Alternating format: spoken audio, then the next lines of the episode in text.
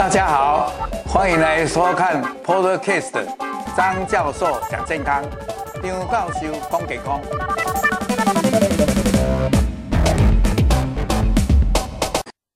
大家午安，又到了张教授讲健康，每一个礼拜四下午两点的这个节直播节目啊。如果对我们的频道诶喜欢的话，就帮我们按赞、订阅、开启小铃铛，谢谢。那么我们今天讲的也是相当重要的，就是这些环境荷尔蒙。那到底环境荷尔蒙跟我们这个乳癌有什么关系？那这个也是从我的《超越乳癌》这一本书，还有诶这个书生诶这个 Love 的这个乳房告白里面去摘录下来。那以下我用这样来跟各位来介绍。我们第一就是想谈谈到底环境荷尔蒙。是什么为什么叫环境荷尔蒙？显然写环境应该是我们周遭身体以外，诶，包括空气、水、土壤，甚至于灰尘这些，或者植物这些，然后到我们身上来，就造成了诶一些荷尔蒙的作用，内分泌的系统的干扰。所以呢，这些环境荷尔蒙一定有很多的种类，借这个机会跟大家来探讨。呃，我们知道这个环境和我们这些种类呢，有时候文字很绕舌，不过大家知道有这些分类就好了。再来一个就是我们谈到这些环境和我们对我们人体的疾病有什么影响，甚至于造成哪些疾病啊？因为这一篇是要谈到这个跟乳癌的关系，当然我用一个比较大的部分来跟大家谈下谈一下这个环境和我们跟乳癌的关系。最后，我们就想到说，怎么样来减少环境荷尔蒙？因为这个环境荷尔蒙如果造成诶一些癌症，特别我们讲的今天的讲的乳癌或者其他的疾病，那我们就不得不要怎么样来预防，或者怎么样来避免。好。那么什么是环境荷尔蒙？简单的讲，因为现在诶、可以说叫做诶、物质文明的进步，所以呢诶、很多的加工啦，很多的工厂啦，很多的农药啦，所以诶、我们的形生活形态也改变了。然后我们也常常用塑胶装热食，我们有塑化剂，还有我们的农药，这些呢就会干扰我们诶身体上的内分泌的系统，内分泌的这些物质。那我们都统称叫环境荷尔蒙，因为它会干扰我们身体体内的内分泌系统，所以我们又叫一个叫做内分泌干扰物质。那英文叫做 endocrine disrupting substance，简称 EDS。也有人把那个 substance 用 chemicals，那叫 EDC，然后一个小 s，就是很多种的意思。好。那么环境荷尔蒙，我刚才已经提到了，可能从你的食物，因为食物有时候在烹煮的时候，或者这些食物诶带来一些东西，我们就吃进去了，或者诶空气中的灰尘，或者我们吃的这个喝的水，还有空气中的这些灰尘微粒，还有皮肤这些接触跑到我们身体里面，影响我们的体内的内分泌系统。那么这些环境荷尔蒙的都有一个特性，第一就是说它可能诶长期，比如说它在空气中，那也会掉到诶土壤或者跑到诶吹吹吹啊吹吹到那个河流或者溪流里面的水。那在土壤里面，有时候诶我们叫诶种菜，那它土壤的这些物质就跑到这个蔬菜水果里面，所以呢它就是长期会在环境中存在，而且呢它有一个特性。越厉害的，就是说它越不容易分解，所以呢，它的半衰期很长。那像举一个例子，戴奥辛那个可能几十年才会有半衰期，所以这个就是如果在体内的话，根本就不能新陈代谢，不能排泄掉，对不对？再来呢，就是说它这种它都有浓缩的，比如说它植物的里面含的这个成分呢，不但是有，还把它浓缩，而且累积的，所以叫做。生物浓缩或者生物的续毒性，就是累积储蓄在里面，蓄积在里面。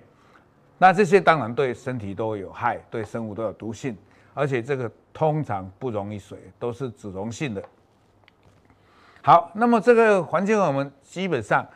都是外延的，也就是在外在的环境里面干扰。但是有一些呢，可能是天然就存在的。那么人为的呢，就大概就是我刚才讲的农药啦，或者一些塑胶的这些制品啦，诶，塑胶的容器啦，或者 3C 的这些电子的产品的这些，比如说诶，它的这个被膜啦啊，或者它的这个诶、欸、这个袋子啦啊，还有呢一些就是化妆品，哎，一些护理的产品，哎，还有一些我刚才讲的就是加工的食品或食品的添加物，这些呢，当然其他就还有一些污染物。那么随着工业的进步，那就有工业的这种烟囱排放出来的气体，甚至于烧掉的那些东西，还有农业里面呢，可能诶溪流里面诶农药啦或什么，然后在溪流里面的这些诶农田的这些污水，还有废弃物一燃烧以后产生的，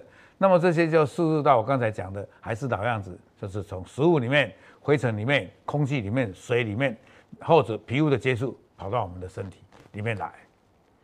好，那么这个这一张图就很重要，看起来很复杂，但是我跟各位来报告，只要从左边的上边啊慢慢讲到，哎，这个左边的这一串，然后在中间，然后怎么样传到我们人？我跟各位来讲，第一，各位有没有看到？就是在自然界里面的树木啦，或者农作物啦，啊，比如说大豆啦、山药啦、银杏啦，哎，可能里面就有一些它这个天然的这些环境荷尔蒙啊。再来这个最大宗就是农业的用药，比如说杀虫剂，比如说除草剂，比如说杀菌剂。哎，因为我们比如说，哎，所以我常常在想，哎，这种像那个高尔夫球场，一看那个草都那么漂亮啊，杂草都被你。杀掉了，难怪那里的以前都有一些白鹭鸶啊、鸟啊，现在都常常不见了，引起它就是吃到了农药死掉了。所以呢，这些东西啊，还有呢，工厂我刚才讲了，因为工厂这个可能在烧东西啊，然后可能它在制造这些产品的时候，中间要加热，然后有烟囱，然后就从烟囱里面跑出来的，然后就变成一个空中的一个微粒子。那这些呢，就是它的工业的一些产产物。或者它是副产物，那这些呢，经过农药的喷洒，或者在田水里面的溪流里面流，还有呢，就是废弃物、工业的废弃物或工业的废水。所以现在你看那环保是抓得很紧，还有呃废气，还有它的一些制品，那这些呢，就可能跑到你的土壤。好，各位有没有看到中间这一个土壤，或者跑到。地表的一些溪流，甚至于它随着土壤跑到里面的地下水，还有我刚才讲的到空气当中，还有呢跑到你家里面，因为我们总是要把窗户打开嘛。好，这些东西呢可能又被这些鸡、鸭、鹅、牛、猪、羊把它吃进去，那或者呢，它又这些东西呢又跑到，诶，比如说在一个小的溪流、小的水沟，那经过它。这个溪流或者水沟就纳到一个大的好，比如说跑到淡水河啦，好这样。然后呢，或者可以的空气它就下雨，然后那个就被呃溶在这个水里面，然后就跑下来。还有刚才讲家里面的这些污染物，也许你用呃一些塑胶品很多，也许你家里有一些呃加工的东西，或者呃你的油漆啦什么这些都可能。或者用吃进去的，就直接，各位有没有看到？就是直接吸进去、吃进去，还有在皮肤接触，那这些呢就跑到我们人里面来。还有呢，这个如果跑到海洋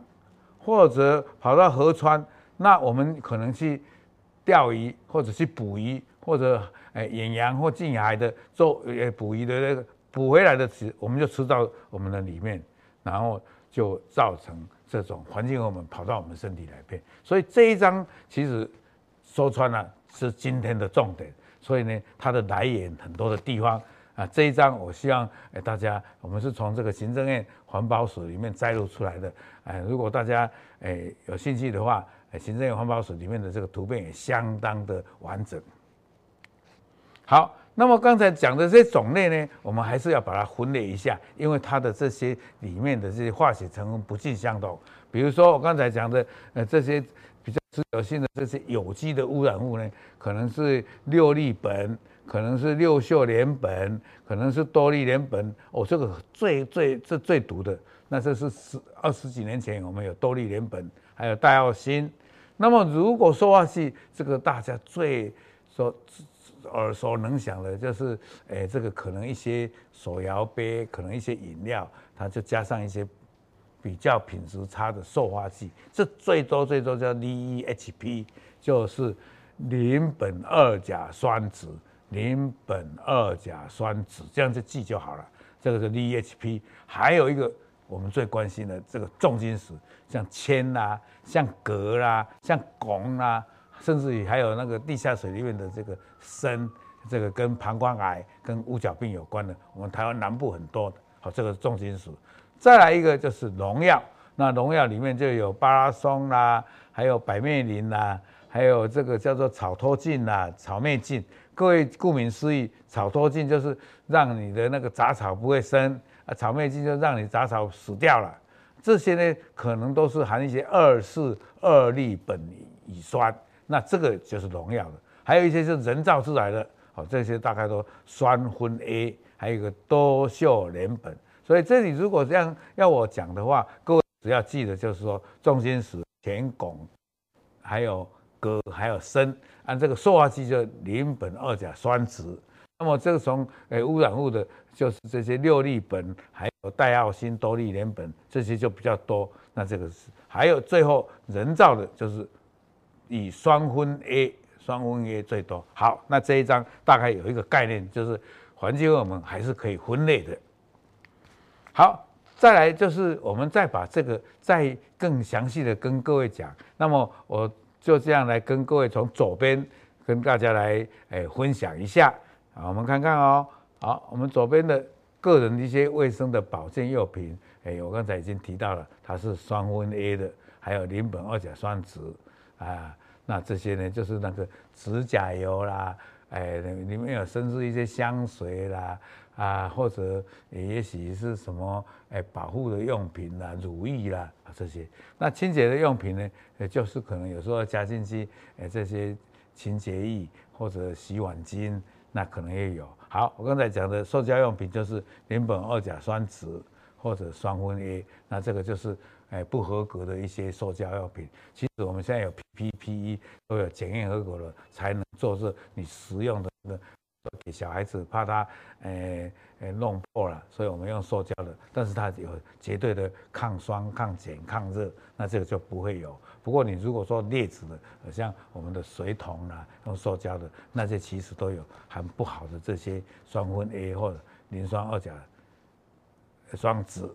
还工业的溶剂，还有副产物，哦，这个就很多了，比如多氯联苯，还有戴奥辛。那还有有时候这个衣服也很小心哦，所以有时候你看衣服现在都会跟你标示这个百分之几的多酯类，百分之几的这个棉脂类，还有百分之几的这个诶这个叫做 polyester 的多酯类。那这些衣物呢，有时候也要小心，因为它在处理的过程中就加了这些，所以我们都要小心啊。他也会跟你讲，所以我们去买新的衣服回来，第一个动作就是要放在。清水里面去洗的，不要马上穿，因为它这个中间的过程，它可能加了一些，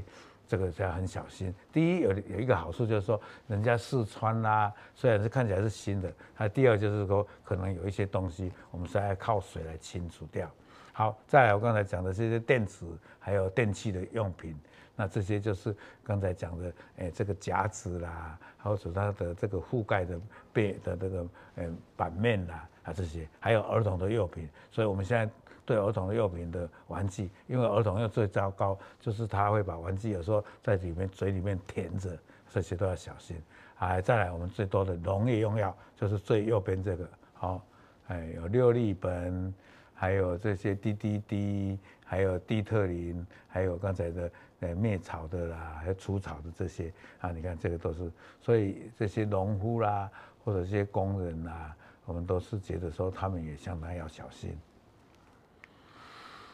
那我们既然这样知道了，所以这些成功刚才也跟各位介绍过了。那我们再来从另一个角度来讲，有没有可以取代品啊？比如我刚才讲的塑胶或者水壶，我们就改成用玻璃的，或者陶瓷的，或者不锈钢的来做。好，现在都我们看，你看我们现在都可以带环保杯啦，还有那环保的这个水桶。这个都是诶合法的，那再来这个保丽龙纸杯，这些都现在一次性的这些诶餐具或者这个些餐包，诶我们现在都想不要用了，所以要自备餐具。还有这些杀虫剂、除草剂。那这些呢，开始我们就是诶去吃有机的，因为它有机的，它弄的是有机的肥料，它就不必去加上一些除藻或者农药或者诶杀菌的或者灭虫的。好，再来一些石化类的清洁剂，我们就用还是用。现在很多清洁剂有叫做天然的啊，我们现在诶大家有没有看到在路上有时候一些说自制的洗衣这个洗衣机或洗衣店。啊，就会写到说，它用的是天然的清洁剂，那就是有它的道理，用酵素的洗洗清洁剂。好，好，那些我刚才讲的，我们在用化妆品、用香料、香水、乳液、指甲油，就要很小心，因为这个尽量就是不要用的太多。哦，我们现在要让它漂亮，真的是漂亮，但是也要注意，它是会在我们诶、这个指甲的旁边的皮肤，那还是会被它接触吸收进去的，这个要很小心。还有一些罐头的，所以我们尽量不要吃加工的，不要吃这个再制品的，我们还是诶、当季的食材、新鲜的食材、有机的蔬菜，这样的话就会比较好一点。最后我们讲到。还有小孩子的这些玩具呢，我们就要开始我刚才讲的，现在都叫做 PP 聚丙烯，还有 PE 就是聚乙烯，还有一些用乳胶瓶的，那这些呢就不会有，有邻苯二甲酸酯的这个成分存在，那就很好，好，这个要跟大家来分享。所以这一章也是很重要，它跟告诉我们哪一些用品啊，中间呢是哪些成分。那最后呢，可能可以用替代的，诶、诶方式怎么样？所以这一章我觉得也蛮重要的，诶、希望大家如果有机会的话，在 YouTube、在 Facebook，如果你现在没有时间看，那就回去看一下。哎，刚才我们在这里的时候，我们有一位我们的诶、这个我们的朋友，他就问了，请问教授，喝水用玻璃杯、陶瓷杯或不锈钢杯哪个比较好？基本上，如果是诶。政府认定的，其实玻璃杯、陶瓷杯、不锈钢杯都是很 OK 的啊，看你的情形。有时候我们的诶、欸、这个是要来保温的，那你可能要用的就是它有标示可以保温的。但是这三种基本上就不会像塑胶杯会造成这个诶环境荷尔蒙的这个被你吸收啊，这个这一点要注意。还有我特别要跟各位讲，在高温的时候一定不要用塑胶袋。这个是我一再的强调，虽然好像很多次的跟各位来啊，做了说一直叮咛各位，诶，吩咐各位跟大家来分享，哎，来提醒大家还是要小心，这点蛮重要的。啊，还有一个，他又问了，请问是说有涂层的不粘锅的会不会致癌？诶，基本上我们现在对于这些不粘锅的这个都很讲究，因为我们知道一个锅子。它是一般来讲都是很耐高温所以我们一定要在这个锅的方面要来很了解，而且这种它涂抹的一定是一种很耐热的，而且耐酸耐碱，基本上是不不至于致癌，这一点大家可以放心。好，那么再来我们就谈到大家最关心的这些环境，这个我们就分成说对男性怎么样，对女性怎么样。哎，我们看看这个。男性的话，如果你还年轻的时候，壮年期、中年期，那精虫就会减少，而且你常常用的话，那因为这个都长期累积在我们身体上，而且是脂溶性的，它的代谢就很慢，它的半衰期很长，啊，常常长期的累积在身体体内，所以它就让你的免疫功能降低，甚至于会得睾丸癌或前列腺癌。对于女性的话呢，如果你还年轻的话，可能会性早熟啊；如果年纪稍长的话，就可能会有子宫内膜异位，甚至于子宫内膜癌。当然，我刚才跟各位讲的，哎，就是我比较专精的，也会产生乳癌。所以呢，其实环境荷尔蒙那造成的都是免疫方面、生育方面、生殖方面，还有跟生殖器官或者内分泌器官有关的这些癌症。所以在男性的话，就是比较有睾丸癌、前列腺癌；在女性的话，就是子宫内膜癌，甚至有人说卵巢癌或者乳癌，还有人说甲状腺癌也是有可能的。好，那么我们就谈到，诶，诶，跟我比较专精的，比较我常常，诶，就是这几十年来的这个乳癌的诊疗有关的。那因为它就是这个荷尔蒙会在这个。环境荷尔蒙里面产生，那会跟我们身体上的有女性荷尔蒙的受体结合，然后就会引起这种不好的雌激素的作用。那这样的话，就会造成我们体内这种内分泌女特别女性的这种，诶、欸、诶、这个女性的雌激素这个过度的表现它的功能，影响我们的健康。当然就是所谓的内分泌的系统被它稍微诶、干扰了。啊，造成内分泌的失调啊，失去平衡，所以产生身体上的很多的病，甚至于有时候会造成乳癌细胞或子子宫内膜的这些细胞产生癌症。所以呢，这个环境荷尔蒙哎，现在都被列为一个相当重要的哎致癌的因素，特别是导致乳癌的因素。好，那么乳癌。跟各位讲，都是可能就是，诶，百分之六十都是荷尔蒙接受体阳性的，这些可能都是跟我们体内的这些荷尔蒙。那这些体内荷尔蒙可能是自己内源性的，也就是说，诶，自己的里面的脂肪细胞，或者自己的这个，诶，卵巢，然后造成这个分泌过多或者分泌的不协调，然后跟，诶，这个乳房的细胞的荷尔蒙接受体。作用产生的，但是有一些就是外源性的，所谓的环境荷尔蒙，也所谓叫做内分泌的这些干扰物质。那么还有，当然还有其他的，就是说，哎，你胖起来啦，或者你喝酒过多啦，这些有人甚至有人说抽烟，这些都跟乳癌有关。那么怎么样来减少这个荷荷尔蒙的这个造成我们人体环境荷尔蒙的影响？基本上跟刚才跟各位讲，因为它可能从食物嘛，啊，可能从空气嘛，啊，可能从这个，诶、这个我们的诶、土壤来的，甚至于从这个皮肤接触嘛，所以大概是可以分这几个方向来避免它。比如说从食物的，第一就是说我们的食材要尽量当季的，然后一定要洗得很干净，有皮要剥掉，然后诶、把这些杂质要去掉，甚至用有机的。在在避免在体内的呃长期的累积，还有我们在家里面要做好资源回收，不然的话，你这些东西有的可能塑胶的，可能有的废弃物，然后你可能就会丢在土壤上，或者呃弄到海水，而不是海水，先是河流，然后到海或者呃到一个大河里面，所以这个资源回收就很重要。所以我们现在呃各城市都有所谓的这环保的垃圾车。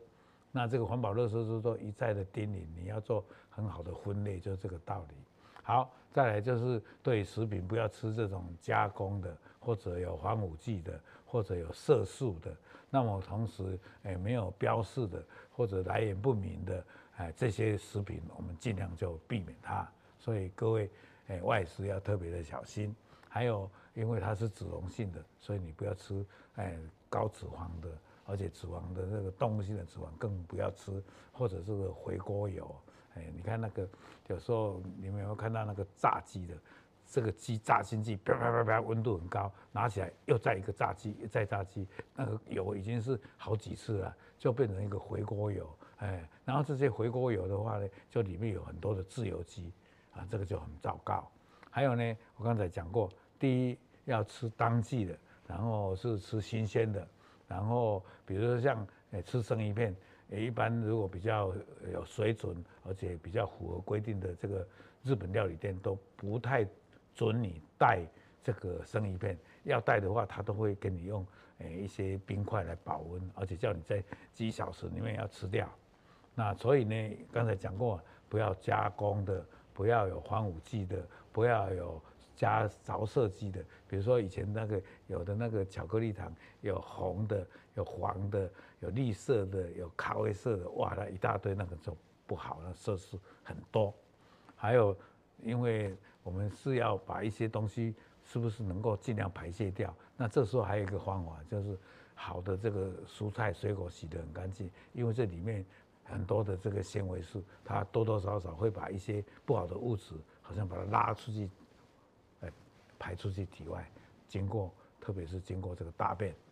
啊，而且它这个蔬菜水果只要叫做彩虹饮食，就是有很多样的颜色，红的，比如说火龙果有红的跟白的，诶，辣椒有青辣椒、黄辣椒，还有红辣椒，所以多样颜色的，它的植化素不同，它的抗氧化物不同，那这样的话，诶，就很多的不同种类的这些抗氧化物就会清除上身体上的不好的自由基。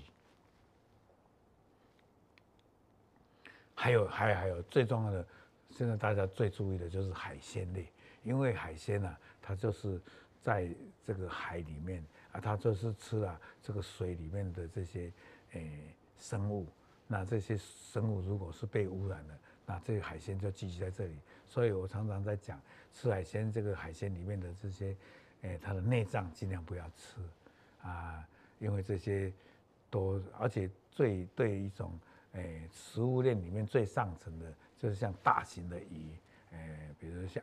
诶、鳕鱼、旗鱼、鲨鱼，这个黄哦，诶、累积的那个量最多。所以你，尽量就吃这食物链里面下层的体积较小的那些毒物的累积就比较少，这一点还蛮重要的。所以，诶、有时候我们要对鱼的选择很重要，这一点在这里特别跟各位提醒。还有像那个诶贝壳类的这些牡蛎啦，那个要很小心啊，不然的话，那个有时候也很多里面的不好的矿物质，还有不好的这些杂物在里边。好。那深海的远洋的鱼就比较干干净，那，诶，鱼的内脏尽量有脂肪，而且很多的诶不好的代谢物都在里边，所以少吃这个鱼肠、鱼卵、鱼肝，还有一定要胃腹部食食药时认定及格的食品，啊，塑胶。刚才说过了，尽量就不要去用，特别一次性的这些塑胶袋啦，或者一些呃包装的餐盒，这些要很小心。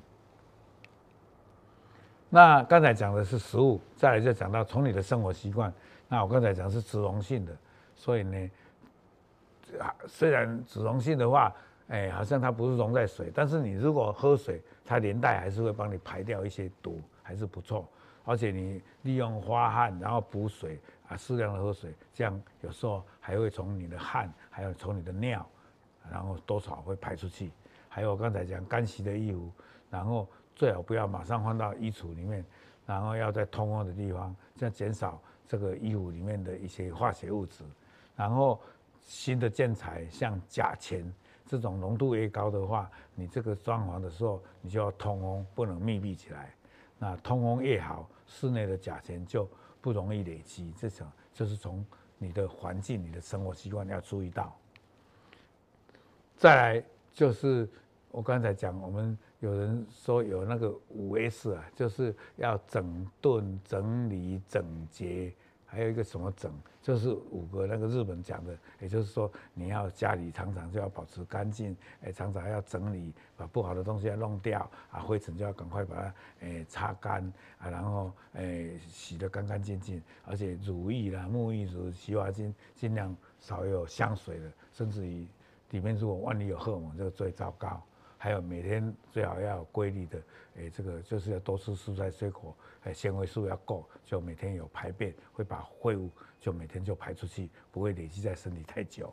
然后，诶，现在在这个防疫期间也在讲的，戴口罩、勤洗手、社交距离，这个手啊是最重要的手，但是有时候是最容易去摸到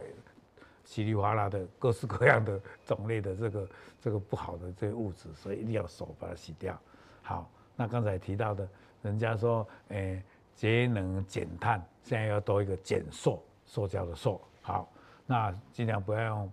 诶，这个保丽龙或者保鲜膜。好，那尽量要用那个可以耐热的这个盛盛具或者器皿。好，所以讲来讲去，就是说我们诶尽量就是要避免从你的生活习惯。你的饮食习惯、你的周遭环境，还有就是你的食物，然后你尽量不要让它发胖，让体内有跟它有这个见缝穿针的机会。你一胖的话，脂肪细胞那就会融融入很多这种诶不好的这些化学环境和我们的化学物质。好，那这样的话，诶还有一个就是我们的肝脏还够厚，因为肝脏还毕竟还是有很强很好的解毒功能。那帮助解毒功能的食物有哪些啊？我们都知道，就是十字花科，哎，包括花椰菜、高丽菜、芥蓝、萝卜，还有一种甘蓝的变种叫做无头甘蓝，这些都是比较容易解毒的。还有大蒜、姜黄、绿茶啊，现在绿茶说，哎，也有一点增加免疫力，啊、然后有有抗 SARS 的，哎，看不是 SARS，就是这个新冠肺炎，啊，肉里很好，还有柑橘类、芭拉、苹果、芦笋。还有甜菜啊，这个芦笋里面也含有锌、硒、维他命